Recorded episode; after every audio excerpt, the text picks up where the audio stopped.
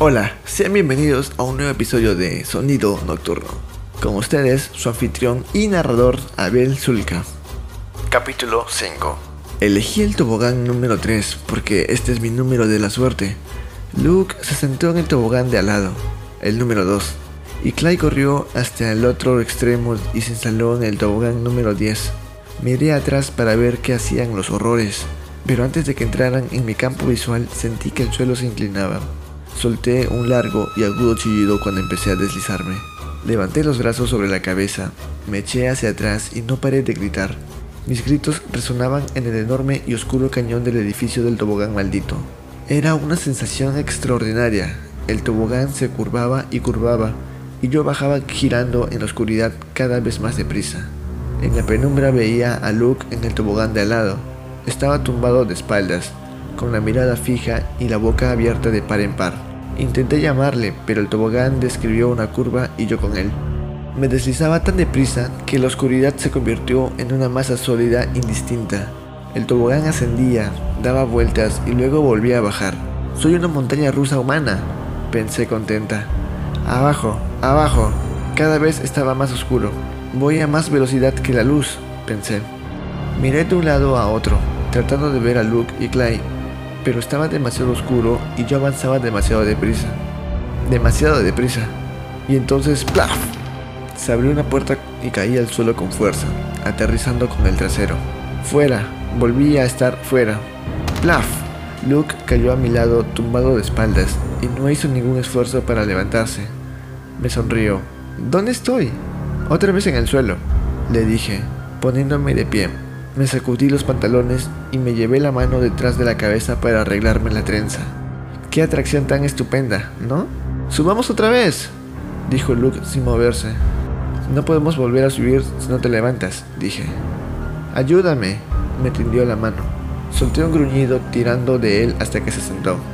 Levántate tú solo, dije con impaciencia. Gritabas mucho ahí dentro, me informó. Lo hacía a propósito, me defendí. Quería gritar. Sí, claro. Puso los ojos en blanco. Luego se levantó. Caramba, estoy un poco mareado. ¿A qué velocidad crees que íbamos? Me encogí de hombros. Muy deprisa. Ahí dentro está tan oscuro que es difícil saber qué velocidad se alcanza. Entonces me di cuenta de que faltaba un miembro de nuestro grupo. Miré las puertas cerradas en la pared del edificio. Eh, ¿dónde está Clay? ¿Qué? Luke también se había olvidado de él. Los dos nos quedamos mirando a la parte lateral del edificio, esperando a que Clay apareciera. ¿Dónde está? preguntó Luke con voz estridente. No podía ir mucho más despacio que nosotros, ¿no crees? Negué con la cabeza. Empezaba a estar realmente nerviosa.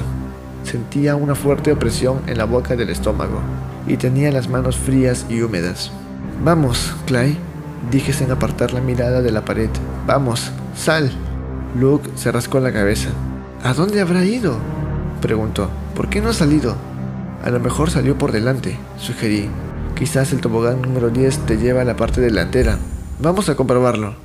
Mientras corríamos hacia la parte delantera del edificio, me regañé a mí misma por asustarme tan fácilmente. Por supuesto que Clay había salido por una puerta diferente. Probablemente nos esperaba delante del edificio y seguramente él estaría preocupado por nosotros.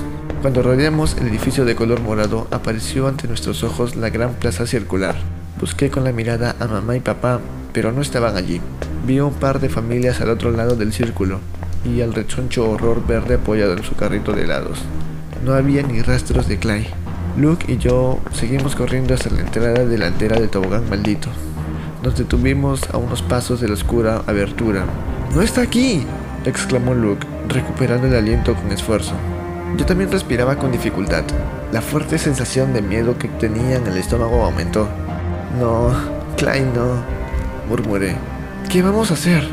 preguntó Luke. Tenía los ojos muy abiertos de miedo. Vi a una mujer horror de color verde de pie justo en el interior de la entrada. ¡Eh! grité mientras corría hacia ella.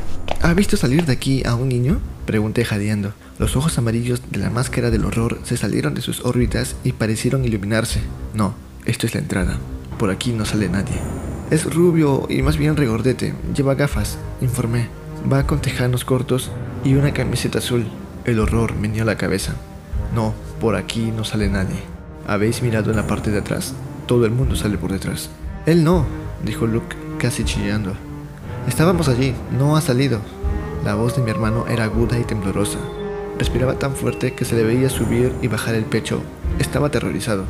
Yo también estaba asustada, pero sabía que tenía que mantener la calma. Por Luke. No ha salido por la parte de atrás, dije el horror. Y no ha salido por delante. Entonces, ¿qué le ha sucedido? El horror permaneció en silencio un largo momento y luego dijo con voz tan baja que apenas era más que un susurro. Tal vez vuestro amigo ha elegido el tobogán maldito. Y bueno, este ha sido el capítulo de hoy. Continuaremos en el siguiente episodio. Hasta la próxima.